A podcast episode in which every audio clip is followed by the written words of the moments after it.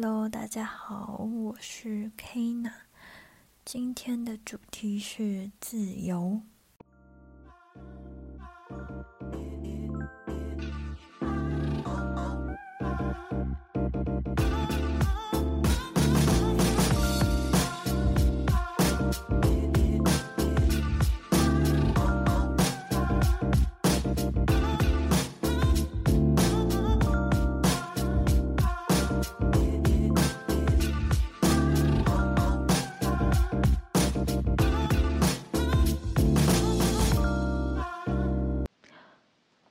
为什么会想讲这个主题呢？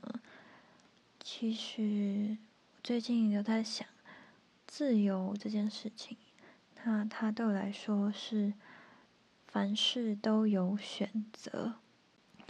那首先，我先来自我揭露一下。嗯，小时候到第一次意识到有自由这件事情的时候，是来自于一些不自由的感受。就是，其实我小时候，爸爸妈妈都对我不错，然后给我很多爱，跟很多让我感受到很多美好。嗯，我印象中，我小时候生日的时候，会穿很漂亮的裙子，蓬蓬裙，然后有蛋糕，还有礼物，然后那个礼物是一盒芭比，在。嗯，我小时候那个年代，拥有一盒芭比这样的玩具，虽然说不上是非常的富裕，但是在生活方面是无余的，就是不用担心的。直到后来，就是我们家的小孩越来越多，我妹妹出生了，相对的，我们家的资源变得比较有限，所以衣服。不能买新的，凡事都要省钱，就让我开始发现，原来这是所谓的不自由。那在有意识到社会风气这件事情，就会发现有好多的限制。嗯，也许是规则，也许利益是为了保护人，比如说女生应该怎么样。是可以保护自己，但同时它也带来一些限制。还有我母亲的情绪，那她的情绪带给我不自由，这一连串的过程是没有经历过的人没有办法想象的。在这过程当中，我靠着独立去争取到自由。我去尝试了很多的事情，争取了很多的事情，争取所谓的独立，所谓的自由。但是我到最后却崩溃了。事实上，阶段性的自由是可以争取的，但是我不禁深思：这样的自由，这样的感受可以维持多久？嗯，好比。社会上比较常见的就是，我们的言论自由是争取来的。那当我已经身处在已经言论自由的社会当中，我是真的感觉到自由了吗？还是现在时过境迁，已经沦为形式上、字面上、逻辑上、理论上的自由了？可能自由这件事情对我来说，更多是一种感受。我才发现，原来我曾经追求好多好多的东西。我以为这是可以让我比较安全感，或是变相的，是一种信任感。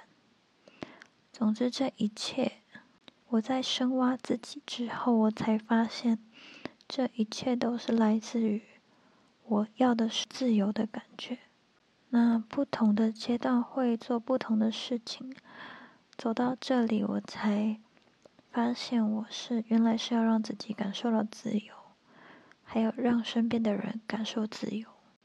那节目设定原本就是我会跟来宾互动，但这段期间大家都有其他的事情，所以这集比较特别。最后，我想要说的是，自由，它其实是在现实当中是需要条件的，因为在现实当中，当你条件越多，你的选择权也越多。不过，当你拥有了所有的条件，你是真的完全的自由了吗？其实，更多时候，当所有条件都满足的时候，有可能什么事也做不了，或许可以做什么事情都感觉到很自由，但是很多事情也变得不需要做。但我想，这社会上更多人感受到的是，条件不够，选择少，或是没有选择而带来的不自由跟痛苦。那当我在这个状况的时候，我发现这个世界上有一个。管道有一个领域叫做艺术，嗯，比如说我喜欢画画，我很喜欢表演，未来也会想要从事音乐的作品，或是当我准备好的时候，也会去写作。这种个人自由相对高的，就在艺术这个领域可以看到很多元的展现。最后。自由的相反是束缚。我曾经听过一句话，就是自由它其实是需要框架的，但它并不是一种限制。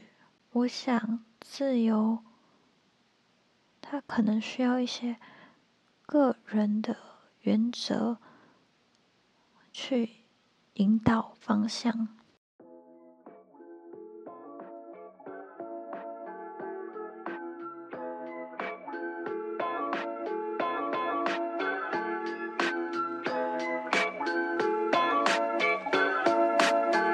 虽然我一个人，但是还是要讲个笑话。请问张雨生，他家的木头是哪里来的？与生俱来的。